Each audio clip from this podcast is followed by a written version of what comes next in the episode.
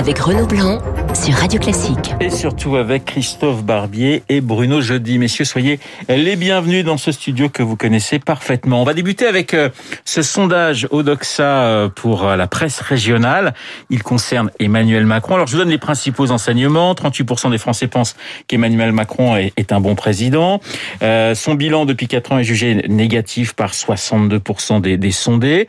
Mais ce qui me semble le, le plus intéressant, c'est que deux tiers des Français ne veulent pas qu'il se représente en 2022. Est-ce que vous êtes surpris par, euh, ce sondage, Bruno et Christophe? Bruno? Non, je suis pas très surpris. Il y a une ambiance un peu euh, qui me fait penser à la pré-campagne 2002 où euh, les Français cherchent à déjouer euh, les pronostics qui, qui des autres sondages, c'est-à-dire ceux qui sont sur les intentions de vote où tant Marine Le Pen qu'Emmanuel Macron caracolent devant les devant les autres.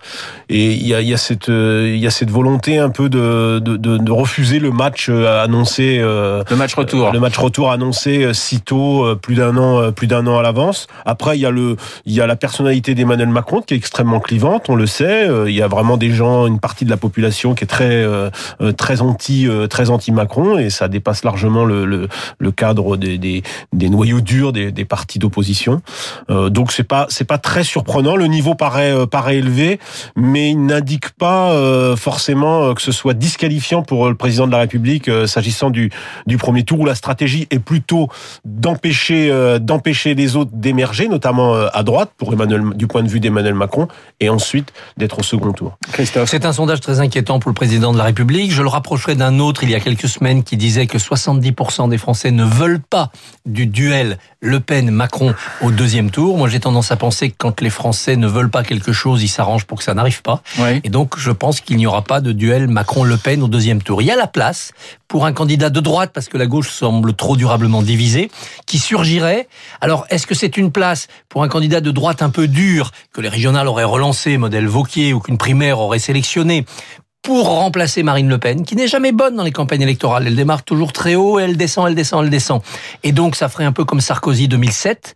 Il s'impose, il dépasse l'extrême droite, et puis au deuxième tour, il battrait Emmanuel Macron. Soit, ce qui semble plus probable quand on voit les sondages, un candidat de droite modéré qui récupérerait les électeurs de droite partis chez Emmanuel Macron et qui irait battre Le Pen au second tour. C'est évidemment le scénario que dont rêve Xavier Bertrand. Et puis, dans ce sondage, il y a aussi un très, très, très, très bon chiffre pour Édouard Philippe.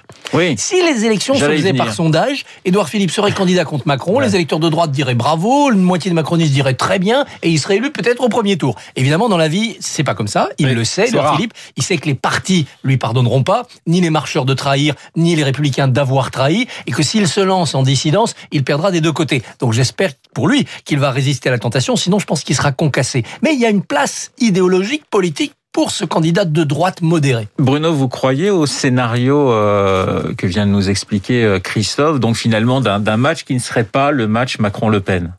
Ah oui, oui, bien sûr. Ça, c'est sûr que c'est c'est aujourd'hui l'envie des Français d'échapper au match retour euh, de 2000 de 2007. Match retour qui est assez rare hein, dans l'histoire de la présidentielle, parce que là, on a l'impression que c'est souvent euh, euh, un scénario qui se répète. 74-81, je crois. Ben, 95 de 2002, si Jospin s'était qualifié pour le second tour, et puis voilà. mais c'est très très rare. Et finalement, les, à part les, les, les revanches, la revanche Mitterrand Mitterrand Giscard, enfin de, de 74 et 81, il n'y a pas eu. Donc donc c'est pas, c'est assez rare. Donc c'est pour ça que oui, il y a, y a, y a, de, y a des chances que ce scénario n'arrive pas, mais en même temps, il y a aussi des chances qu'il arrive. Donc aujourd'hui, les socles sont tellement cristallisés, celui du Rassemblement national de Marine Le Pen et celui d'Emmanuel Macron, que on va dire que ce sont les, les deux euh, qui font la course en tête, même si un an avant, c'est pas très raisonnable de, de, de, de, focaliser beaucoup sur euh, des sondages qui restent quand même euh, c'est du sable un peu aussi. Ouais. Situation quand même délicate pour le, pour le chef de l'État. Évidemment, il y, a, il y, a, la crise sanitaire et puis il y a toutes ces questions de sécurité en ce moment.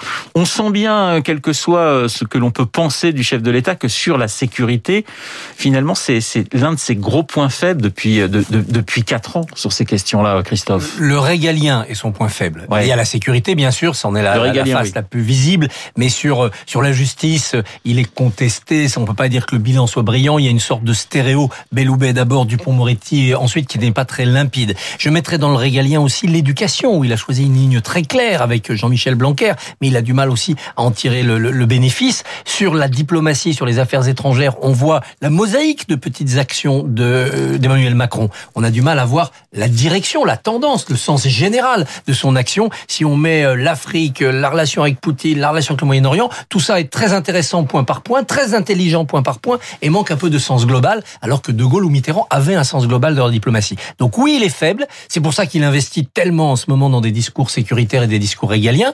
Euh, Emmanuel Macron est un homme politique qui aujourd'hui voyage à droite et envoie des cartes postales à la gauche. Alors les cartes postales, c'est la loi climat, c'est la PMA aujourd'hui qui revient sur le tapis. Ce sont des petits signes envoyés à l'électorat de gauche où je ne vous oublie pas. Mais il est parti sur les terres de droite. Mais le en même temps, il a ses limites justement dans une campagne comme ça, euh, Bruno. Le en même temps, il a surtout ses limites sur les sur le régalien. C'est difficile. euh, Le en même temps ne résiste pas euh, à, à- à ce, sur ce sujet où, euh, euh, au contraire, euh, c'est difficile de, comme dit euh, Christophe, de voyager euh, entre deux bords et entre deux euh, entre deux doctrines euh, qui sont quand même sur ce sujet euh, euh, différenciés. Je, je- il y a juste une chose que je partage pas par rapport à ce que vient de dire Christophe, c'est sur l'éducation. Je pense justement que que Emmanuel Macron et son ministre Jean-Michel Blanquer ont remis les choses euh, à l'endroit.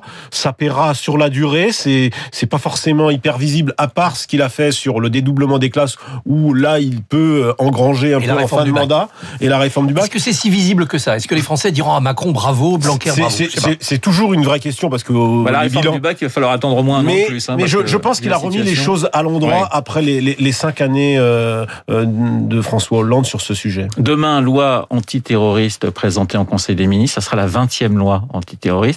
Voilà, est-ce que c'est c'est- le fait de dire 20e loi, c'est pas déjà on n'a pas déjà parlé d'échec quelque part, Christophe, ou est-ce qu'on est trop sévère? Oui et non, parce que 20 lois, parce que des dizaines et des dizaines d'attentats. 20 lois, parce que des formes différentes de terrorisme. Il y a eu le terrorisme du GIA algérien, il y a eu le terrorisme inspiré par Ben Laden, afghan, il y a eu le terrorisme euh, maintenant de, de- venu de Daesh. Donc l'ennemi ne cessant de muter, un peu comme les variants du virus, eh bien en effet, l'arsenal législatif doit s'adapter. Si on n'adapte pas l'arsenal législatif, c'est qu'on donne le pouvoir en fait euh, à une justice militaire ou au terrain ou aux policiers et on sort du cadre républicain. Donc la, la ductilité, la réactivité par les lois, c'est plutôt bien. Rappelez-vous le débat qu'on a eu quand il s'est agi de mettre l'état d'urgence antiterroriste dans le droit commun.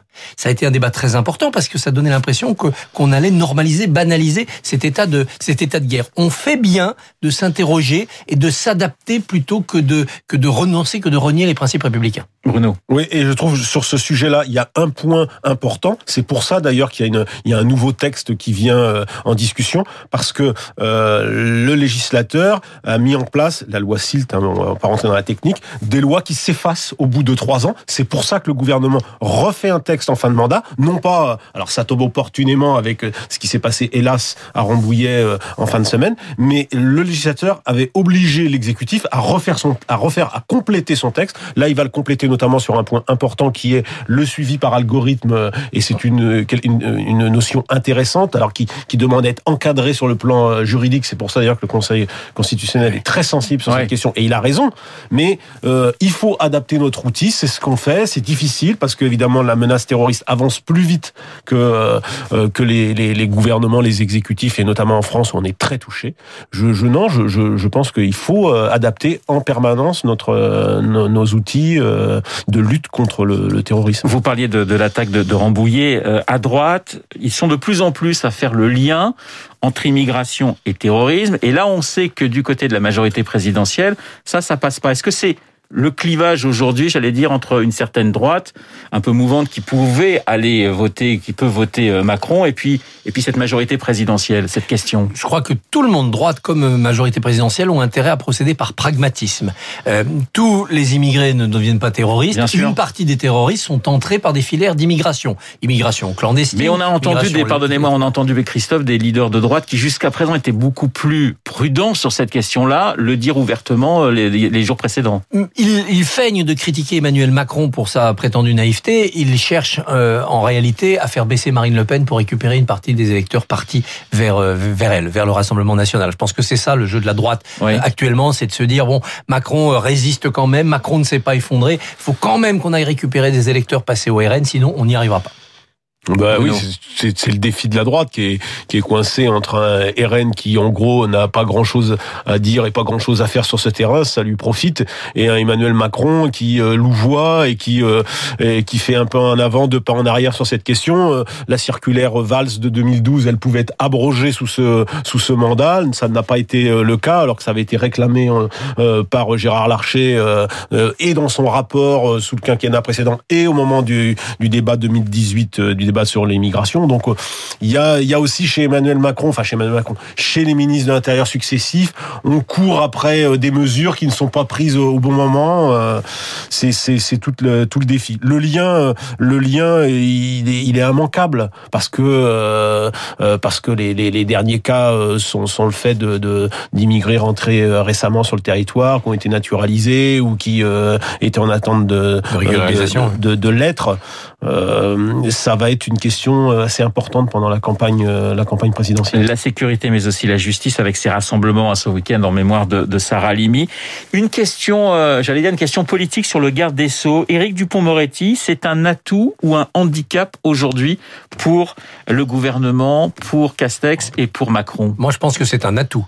D'abord parce qu'il donne un coup de pied dans cette fourmilière de la magistrature et de la justice. Or, les Français voient bien que ça marche pas la justice. Ils sont en divorce avec leur justice et il est de leur côté. Pour les Français, Ouais. Dupont-Moretti, il est de leur côté. Deuxièmement, parce que Éric Dupont-Moretti vient sur un électorat populaire, un électorat euh, qui euh, a beaucoup de racines à gauche, qui n'est pas euh, partisan, qui n'est pas euh, dans le système. Et ça, ça peut être utile pour Emmanuel Macron. Troisièmement, parce qu'Éric Dupont-Moretti n'est pas un rival à long terme.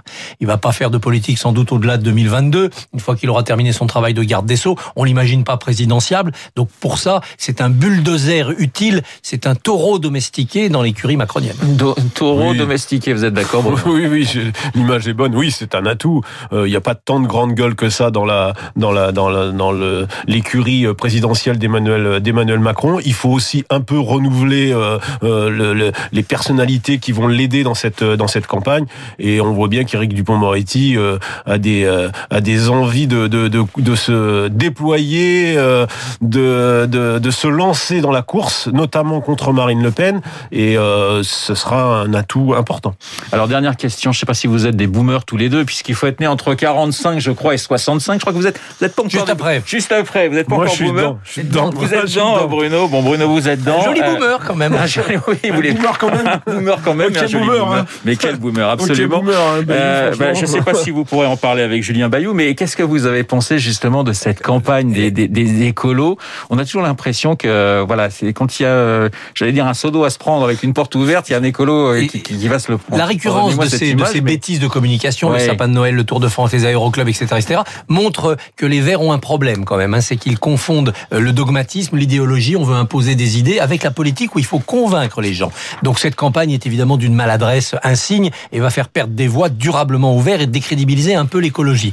Néanmoins, ils ont mis le doigt sur quelque chose qui est un problème de fond de Ah, notre ça, il, société. il Mais aime, oui, il aime ce sujet, Christophe. cette génération a été une génération bourrée de talent et de livre, génie. c'est son livre, mais, son dernier bien livre. sûr, la tyrannie grise des baby boomers, et je titrerai euh, ce chapitre, Ouais. parce que ces gens-là nés entre 45 et 65, et surtout 45 et 55, ont eu toutes les chances de cette génération et peu de fléaux. Il faut qu'ils en soient conscients. Ils doivent maintenant participer à la reconstruction d'un pays pour leurs petits-enfants. En sont-ils conscients? Alors la réponse en quelques secondes du boomer euh, Bruno Jeudi. Non, mais je, je- je- je suis d'accord sur la première partie. Je suis d'accord. Ils ont l'art de se faire détester, euh, les écologistes.